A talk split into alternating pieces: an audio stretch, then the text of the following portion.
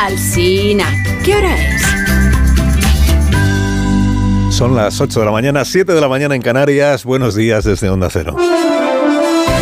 Más de uno en Onda Cero.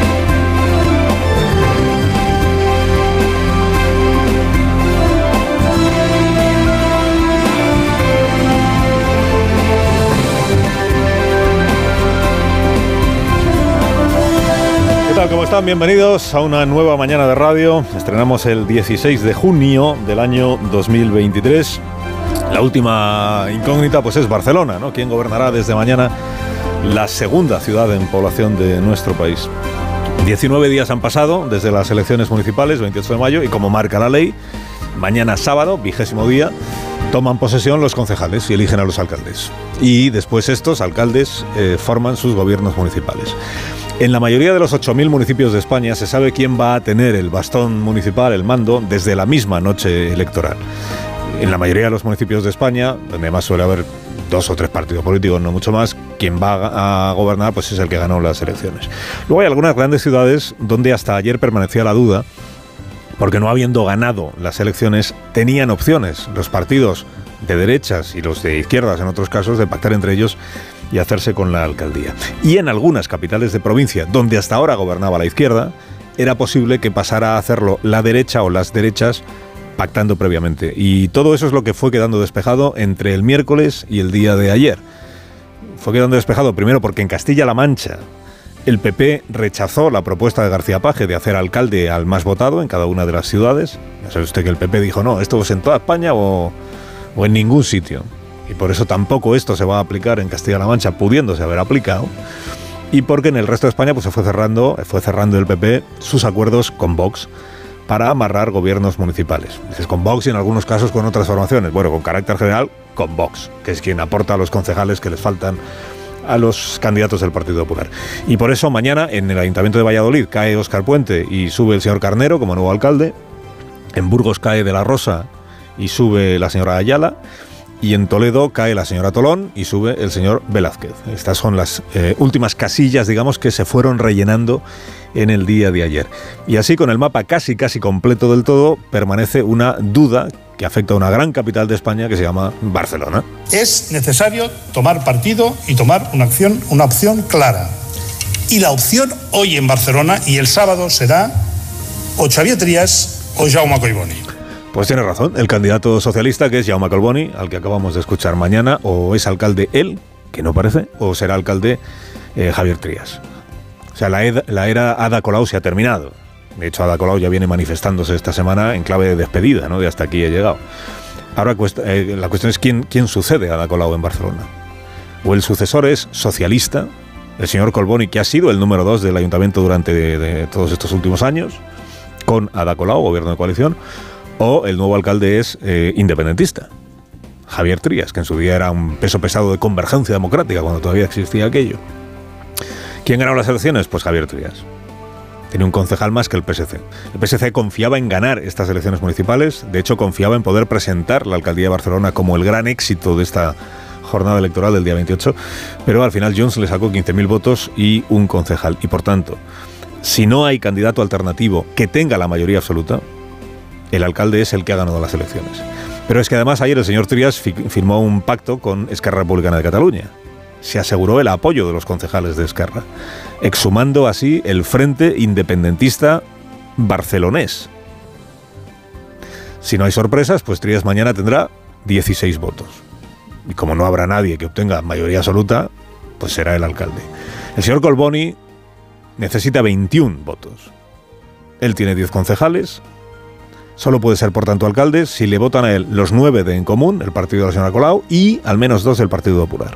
Bueno, a 24 horas de que eso se vote, no tiene amarrados ni los unos ni los otros. Porque los de Ada Colau ayer dejaron tirado al candidato socialista. Con la coartada de que es que si hace falta el PP en la ecuación, pues entonces ellos ahí no pueden estar. A ver, es que o está el PP o no hay ecuación. Lo que sucede en realidad es que para que participe en la operación el Partido Popular, Colboni tendría que garantizar que Ada Colau es historia y que los de En Común no entran en el gobierno del ayuntamiento. Y claro, por ahí no pasan los de En Común, esta es la cuestión. Que así se escribe la historia, fíjese usted, Colau prefiere, por tanto, que sea alcalde el señor Trías, el de Junts, antes de que sea alcalde quien ha sido su teniente de alcalde durante todos estos años, que es el señor Colboni, durante estos últimos cuatro años. El PP podrá alegar, a su vez, que es Ada Colau quien ha abandonado a Colboni para justificar que no preste sus votos al socialista, aun sabiendo que la alternativa es que Junts gobierne Barcelona. Y a la vista, a la espera de lo que suceda mañana, que aún hay tiempo para que aquí el personal se mueva, pero a la espera de lo que suceda mañana, hombre, sí queda claro que en efecto hubo y ahora vuelve a haber en Barcelona al menos un frente independentista o un bloque independentista. Pero que nunca hubo en realidad y sigue sin haber ningún otro frente en la política catalana y ningún otro bloque. Enfrente del independentismo siempre estuvo el resto de los partidos, pero nunca fueron un frente ni un bloque. El resto de los partidos haciendo cada uno la guerra por su cuenta. Uno de los puestos de trabajo más inestables de España es el de delegado del gobierno en Madrid. Hay tanta rotación en este cargo que deberían hacerle el contrato por horas al, delegado. El enésimo delegado del gobierno que Pedro Sánchez nombró para Madrid relevo de Mercedes González, que salió de ahí para ser directora de la Guardia Civil, ha estado dos meses y ahora dimite para ser diputada. A su vez ella fue relevo de José Manuel Franco, que fue sacado de ahí para hacerle secretario de Estado de Deporte y ahora dimite para ser senador. Este es de la interinidad de los puestos. Bueno, el nuevo, el enésimo delegado del Gobierno de Madrid, se llama Francisco Martín, ayer se pegó un tiro en el pie. De los que hacen época en su pie y en la estrategia electoral de su partido, que es el PSOE. Porque la estrategia electoral del PSOE, lo estamos viendo en esta campaña, es esconder los pactos que han sostenido estos cuatro años el gobierno de coalición. Decir que Podemos es el pasado, no hablar mucho de Yolanda Díaz, aún menos de Bildu, aún menos de Esquerra, aún menos de todo eso fuera, y pedir el voto para un gobierno sólido del Partido Socialista.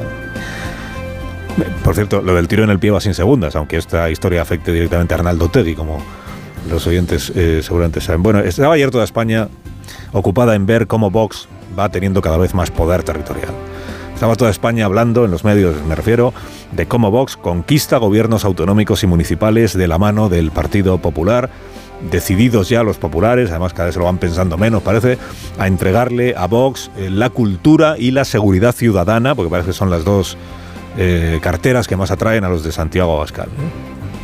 Una cultura de Vox una seguridad a lo Vox. La comunidad valenciana, en ayuntamientos.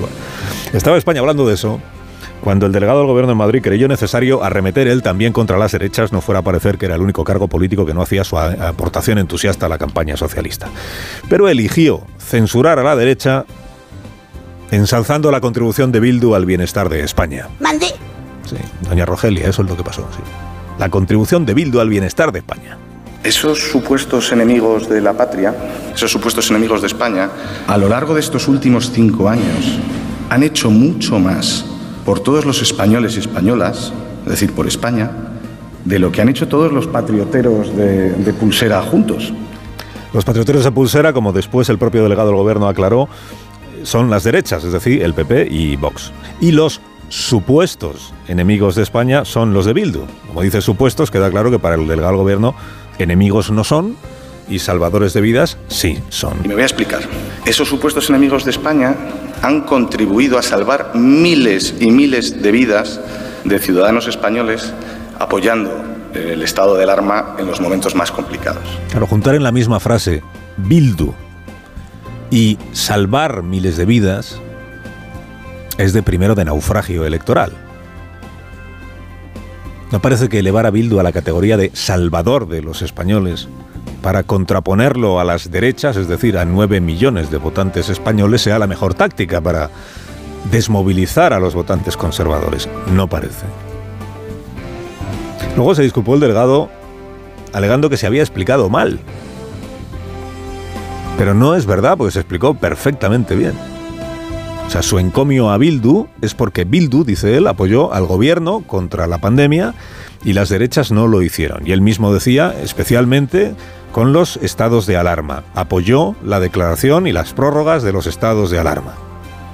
Mire, lo que ocurre es que la primera prórroga del estado de alarma, confinamiento incluido, la primera prórroga fue apoyada en el Congreso por el PP, que votó sí, por Vox, que votó sí, por Ciudadanos, que votó sí, por el PNV y por Más Madrid, que votaron sí, pero no fue apoyada la prórroga del estado de alarma por Esquerra Republicana, por Junts per Cataluña, por el Bloque Nacionalista Gallego, por el por la CUP y por Bildu, y por Bildu, que se abstuvieron.